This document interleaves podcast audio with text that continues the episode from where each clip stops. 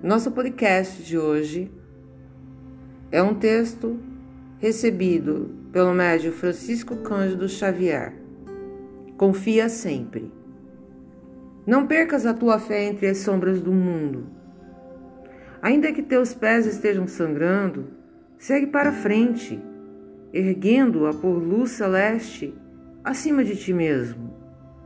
Crê e trabalha. Esforça-te no bem e espera com paciência. Tudo passa e tudo se renova na terra, mas o que vem do céu permanecerá. De todos os infelizes, os mais desditosos são os que perderam a confiança em Deus e em si mesmos, porque o maior infortúnio é sofrer a privação da fé e prosseguir vivendo. Eleva, pois, o teu olhar e caminha luta e serve, aprende e adianta-te. Brilha a alvorada além da noite.